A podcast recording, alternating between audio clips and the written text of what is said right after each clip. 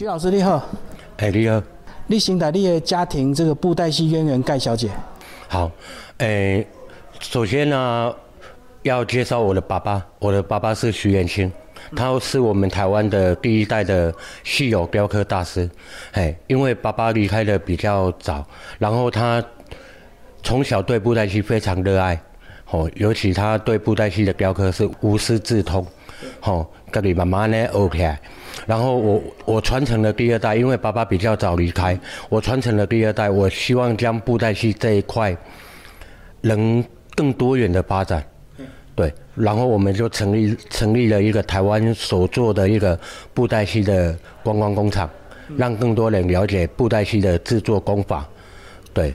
那你的父亲是因为喜欢木雕才喜欢布袋戏的这个雕刻，还是喜欢布袋戏？才变布袋戏的戏头雕刻师。其实听阿祖阿妈他们那个年代在说，是其实我们是慕容的，是做餐郎。对，阿阿祖他们是开干妈店。阿爸爸在，他不喜欢读书嘛，他还他连国小都没有毕业，然后他就开始去产业做产。对，做产业当中，他就会捡一些人家不要的红萝卜啊，开始学的雕刻。然后他会喜欢布袋戏，有一个原因，因为，诶，依我知道，阿宙的家对面就是一个庙口。庙口那时候农业社会也没有什么电视机，要就是仰赖着布袋戏的表演啊，歌仔戏啊，初一十五的时阵，他们就会到。庙口去看布袋戏的表演，然后因为这样，爸爸喜欢上布袋戏，然后那时候不知道怎么去买，也没有经济许可让他去买布袋戏玩，他就自己学着自己雕刻，从红萝卜雕到那个龙眼木，对，雕到有一天他拿去给表演布袋戏的师傅看的时候，师傅说：“哎。”你刻的不错，这颗能不能卖给我？爸爸才发现说，他布袋戏不不但是他的兴趣，也能让他赚到零用钱。他就跟阿妈说说，他不要种田了，他要做一个布袋戏的雕刻大师这样子。所以他很早就把布袋戏头当做正职，就对。听阿妈跟妈妈他们在说的时候，爸爸在十六岁的时候就成立工作室了。对，他在还没当兵之前，他已经有学徒跟工作室正式的营运了。嗯，对，算是蛮早的。那后来你们兄弟是从小就看爸爸在雕刻，就自然就学了，是不是？当然，从小就是耳濡目染，以外加上爸爸妈妈他们的要求。强迫下来学的，他希望你们传承这一页，是不是？最早爸爸他是希望我传承，因为我是家里最不会读书的，然后国中毕业就被强迫说：“哎，你早上就跟着学做布袋戏，晚上再去读夜校，这样子。”从小喜欢这个职业吗？哎，老实说是不喜欢，就很痛苦，是不是？对，就。其实我常常都会跟大家说，其实我是被骗下来学的。爸爸都会说，我不是要你学，我不是要你做，你要当老板，你至少什么样都要会。等你会了，你就不用做。但我发现这个行业学无止境。等你学会之后，你会觉得每一个作品都是你的责任。你会放不下给其他的员工做，然后你会精益求精的去努力的去呈现你的作品。对我觉得做到最后，它是一个责任。那你在学习的过程，你你父亲会不会对你非常严格？还是半哄半骗呢？你当然是半哄半骗，但真的在对基本功来说非常严格。比如说一个直磕脖子的一个动作。我可能做了几千遍、几万次，对，有时候他甚至有一一阵子我会比较倦怠，他就会跟我说：“你这些没做好，你不要下班。”对，然后假日哥哥姐姐他们放假出去玩，我一样要跟着加班。对，就这样慢慢的学习，慢慢的这样做，一路做过来。那早期有没有机器的这个帮忙？当然早期会有一些机器帮我们打一个粗胚，因为我们布袋戏有十刀功法，从原木到批型到粗胚。后来那个机械比较发达的时候，它能取代批型跟粗胚这个动作。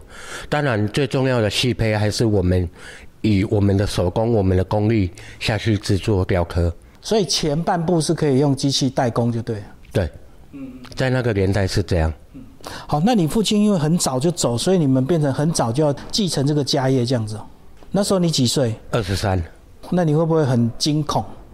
因为我学的比较早，其实在二十三岁之前，我已经有跟黄俊雄大师啊，他们他们接洽，然后甚至帮他们。雕刻新的新的剧群的布袋戏哦，在技术层面上，我已经能独当一面了。等于已经有十几年的经验了，对，将近十年的经验，所以技术是没问题。技术是没问题，当然心灵上少了一个爸爸，当然会比较不习惯啊。但是后来是靠着妈妈跟你们这样一起扛起来吗？其实我们在传统产业经营上啊是非常辛苦的。我们遇过爸爸妈妈他们的全盛时期、大家乐时期，那时候台台湾的布袋戏将近一万多团。哦，要谢神。对，因因为大洋像大家乐。我有这样的下下行，然后慢慢的又走向没落。没落就是外来的文化影响，比如说外来的卡通啊，还有比较低价的一些玩具进攻进来台湾之后，台湾布袋戏有一阵子是没有，几乎没有人要买。有人在看，可是没有人要买。我们的产业受到非常大的冲击，对，有一度想放弃，然后。又遇到爸爸离开这么久之后，当然，爸爸生前有一个愿望，他常常都开玩笑说：“哎，如果有一天他离开了，他希望开一个博物馆来纪念他，让他知道说，毕竟他也是一个雕刻布袋戏这么多的一个刻大师，好帮黄黄俊雄啊，还有很多的知名的布袋戏团刻过很多知名的布袋戏，史艳文啊、常静人啊这些等等。”对，然后爸爸离开十二年，大概十二年的时间，我们一直没有放弃。尤其是妈妈，她的心态就是说，不管这个行业能不能做好不好做，还会不会赚钱，至少我们要去完成我们的梦想。对，然后他就投资了很多来成立这个布袋戏馆，让大家看到一个幕后制作工艺。当然，对于我来讲说，既然这个馆成立了，我就必须要迎合这个环境。我们必须要将这个馆迎合这个环境，慢慢走向寓教于乐。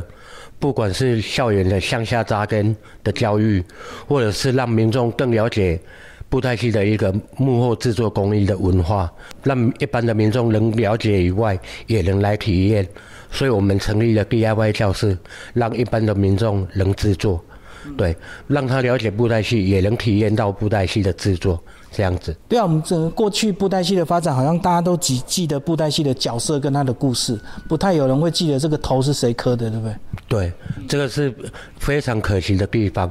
所以我一直在推广的地方，就是我要让布袋戏它成为一个，它是一门特别的艺术文化。我们俗称前台，前台是一个表演艺术。后台它就是一个美术工艺，不管布景的彩绘啊、偶头的雕刻、造型的制作、衣服的设计，这都是一门艺术。对对，还有衣服的部分，那衣服也是后来你们都自己制作吗？后来我自学，对自学，因为我我要的东西讲求越来越精致，以前的员工老员工那些阿姨妈妈，他们跟不上这个节拍，然后我就慢慢的自学制作衣服。就自己做比较快，就符合你本来对角色的塑造，就对。哎，不是比较快，是比较精致。对，那那些妹妹嘎嘎，我能把握住，就是我设计出来，我能做得出来。有时候设计图给他们，他们未必能做得出来，他们会觉得哇，今麦昂阿莎跟伊莎无讲，麻烦的对吧？对，就要很多沟通的时间。后来你就自学，掐杀就对。对，所以你现在一条龙整整套都可以做出来。对。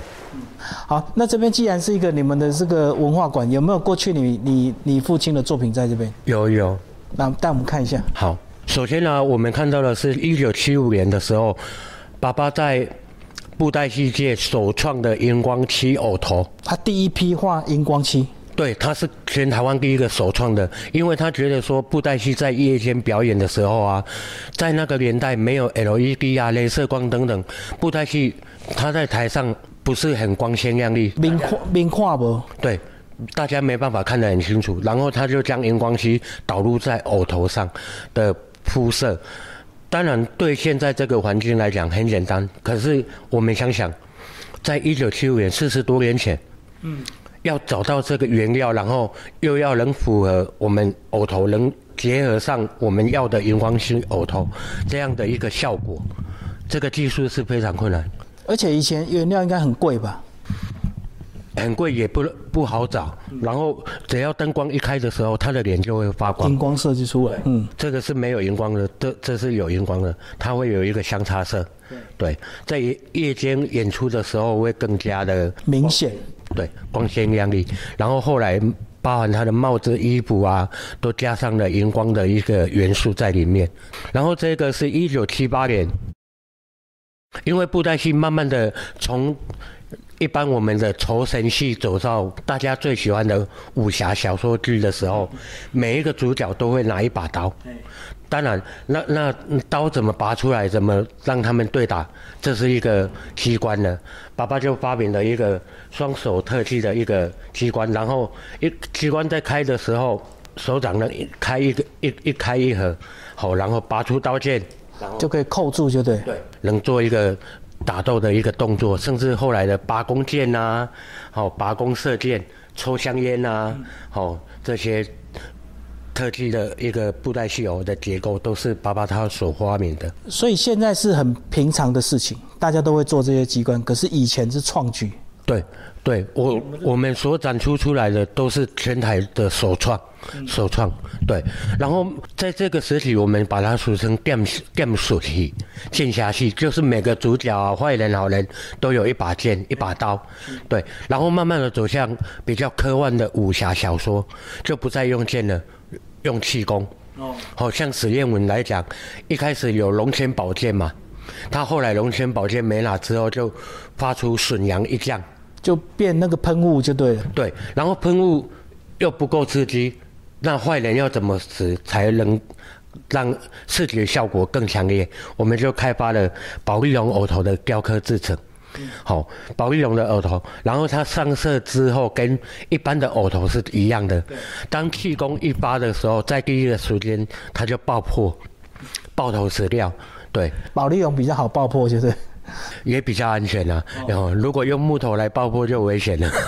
对，用爆破的方式来让让坏人死掉，这样的剧情的张力啊，让观众更喜欢。就粉身碎骨，就是。然后在一九八八年的时候啊，跟着我们台湾的经济慢慢的起飞之后啊，大家的生活越来越富裕，不但有看布袋戏的人，甚至有喜欢买布袋戏回去玩收藏。对，那时候布袋戏还是木木头雕刻，供不应求。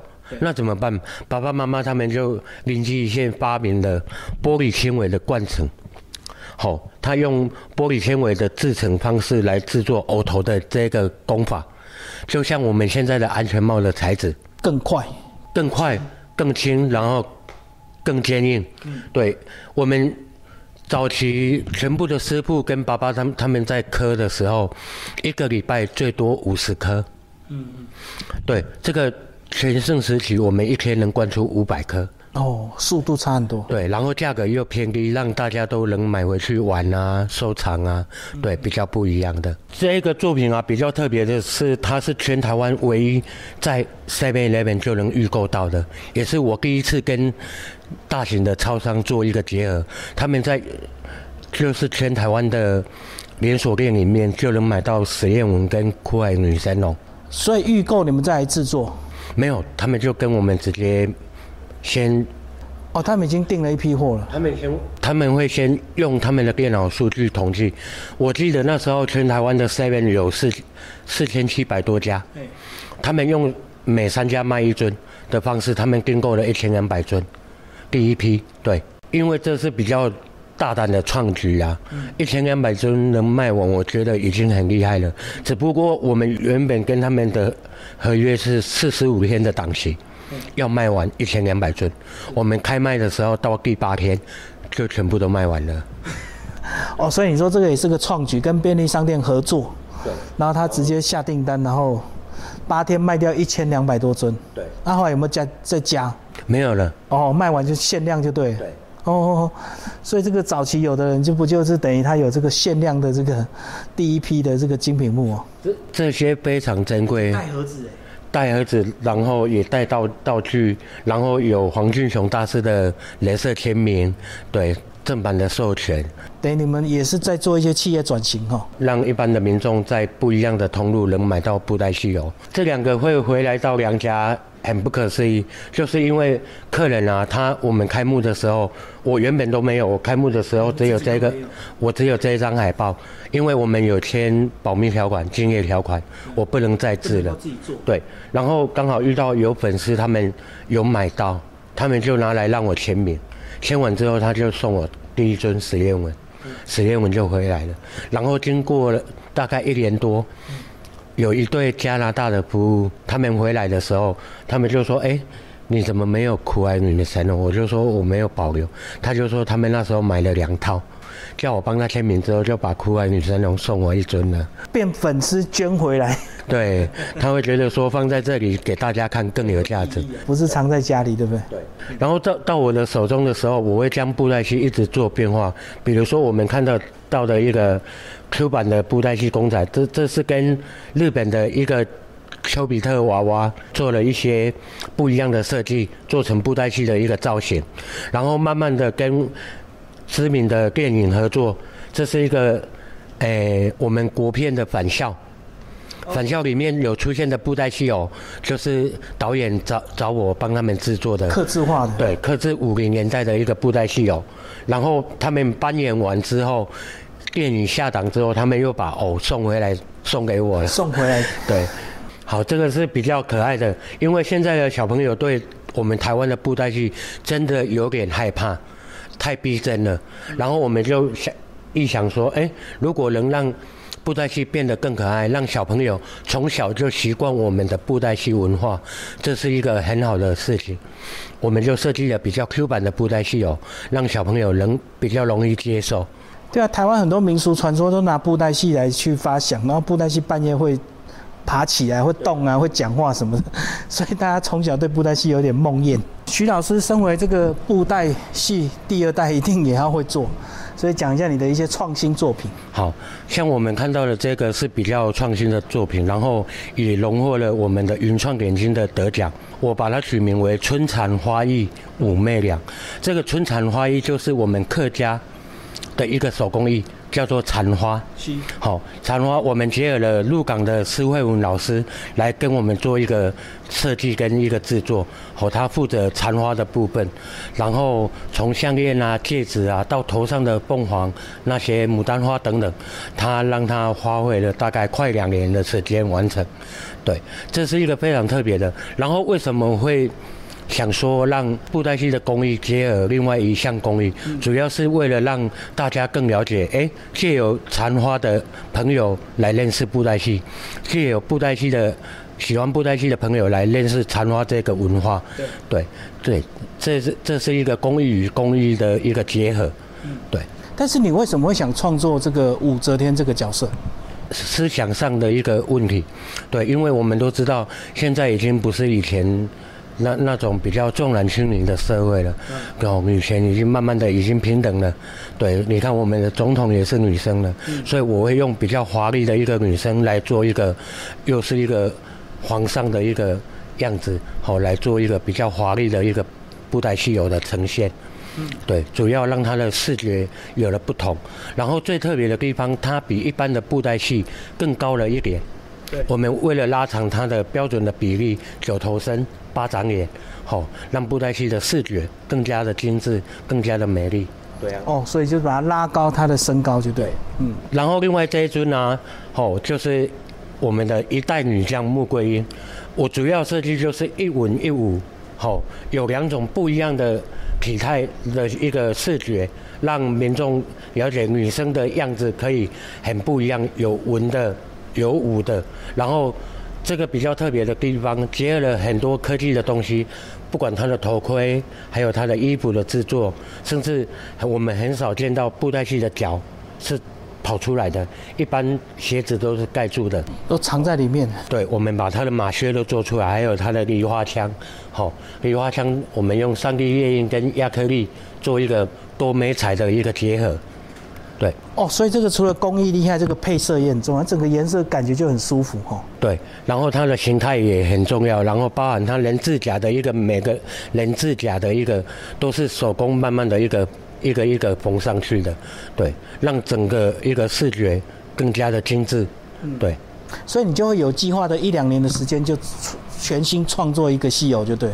对，就有时间就会创作，因为我希望将布袋戏这项工艺啊，能不只是一个表演的工具，我希望能将它走向一个精品工艺化，对，把它变成艺术品，对。对啊，要不然以前那再抄我就要考量它的这个重量啊，不能太重啊。还有购买的人他的预算问题啊，都会控制到，都会限制到一个布袋戏它的制作的一个所呈现出来的一个形态。对，那考量成本，它就很难变成艺术品，对不对？因为什么都要轻，什么都要耐撞，什么都要便宜。对，然后现在就可以好好摆在这边，让人家欣赏。对，有多余的预算啊，有多余的时间啊，就慢慢的一。开发一些比较精致、比较漂亮的，然后也感受到很多的外国的客人的青睐，像澳洲啊、新加坡、马来西亚，哦，包含中国大陆、香港，都有人专程飞过来，就是来定制他们独一无二的一个布袋戏哦。哦。他们自己去设计发想吗？还是用他自己的脸去做成布袋戏？不会，他们会直接，比如说，他会跟我说，他他想要一个《三国志》的一个吕吕布，好，或者是《西游记》的孙悟空，对。可是他要的就是比我们一般看得到的布袋戏更精致，嗯，好，包含他要求在设计上，就是预算无上限的，让我帮他们做一个设计，对。但是还是有一些比较常态性的这个订单吧，因为不是每个人都买得起这种收藏型。当然，一一般常态性的，比如说一般的剧团啊、野台戏的表演者使用的偶，我们还是陆陆续续会接订单制作，对，会开发，对，因为毕竟这是根。它是一个基本的一个布袋戏文化，然后才有让我们有更多的力量，能开发新的一个新的作品，让大家看到不一样的一个布袋戏的面貌。最后讲，我们这个馆是二零一五年开馆，对不对？对。走过八年，还有前面的三年的疫情，那现在算是比较顺利了嘛？现在已经慢慢恢复了。疫情期间真的，其实能，诶，感谢上天。我们疫情的时候，我们的馆是封馆的，因为根本没有观光客。可是我们的原来的订单还有继续在运作，因为我们有十几年的一个基本的基础，基本的客源。对，那时候诶，在疫情期间，我帮泰国的普吉岛剧团雕刻了我们台湾的布袋戏，因为泰国的普吉岛有一个布袋戏工作坊的博物馆。它里面陈陈列了世界各国的布袋戏，我就是代表台湾的一个雕刻者，帮他们制作了几尊的布袋戏。然后疫情期间，我帮新加坡的一个国家的一个剧团，他们叫猴子剧团，他们有每年都有固定的演戏，都会在音乐厅啊、国家剧院表演。他们表演的布袋戏哦，都是我帮他们设计的。哦，所以他们新的戏嘛就要新的角色，就要新的订单，就对。对。所以你们一直常态在帮他做。我跟他合作了六年，我帮他制作了大概两百多多尊的偶了。等于他对你们的品质非常的肯定。他第一次跟我合作非常满意。对，因为他来台湾找师傅已经不是第一次了。对，早期他们一开始在演泉州布袋戏的时候，是由新加坡当地的老师傅帮他们刻。可是因为新加坡他们的经济起飞的比较快，年轻人不愿意学传统产业。对他们那个师傅离开之后，他们就出现了断层。他们要用的戏偶。找不到地方，然后他们就因为国际游戏节来到台湾，然后认识了我，长期这样的六年的合作。哎，可是你有没有问过他们，为什么他们不在中国大陆找，是不是会相对价钱便宜一点点，反而找到台湾的你们？我觉得第一个原因是因为新加坡他们的剧团是国家培植的，当然国家培植的话，预算一定够，然后又是售票演出，我觉得戏友会引起观众的共鸣。他很直接跟我说，在大陆找不到我们台湾这样的一个这么精致的戏友，对，大陆都走向比较泉州的传统偶，或者是藏头偶。对，所以他他希望说能找一个师傅，能帮他们制作成比较走向，就像我们台湾现在的霹雳布袋戏一样，嗯，更精致，然后舞台效果会更好。对，哦对，因为他们不流行布袋戏，自然做这样的师傅就少了。对，我跟他们合作在第三年的时候，他们就他们的新加坡的副总理。就邀请我当他们的国家的那个布袋戏雕刻的制作总监，对，嗯好，谢谢徐老师，好，谢谢大家。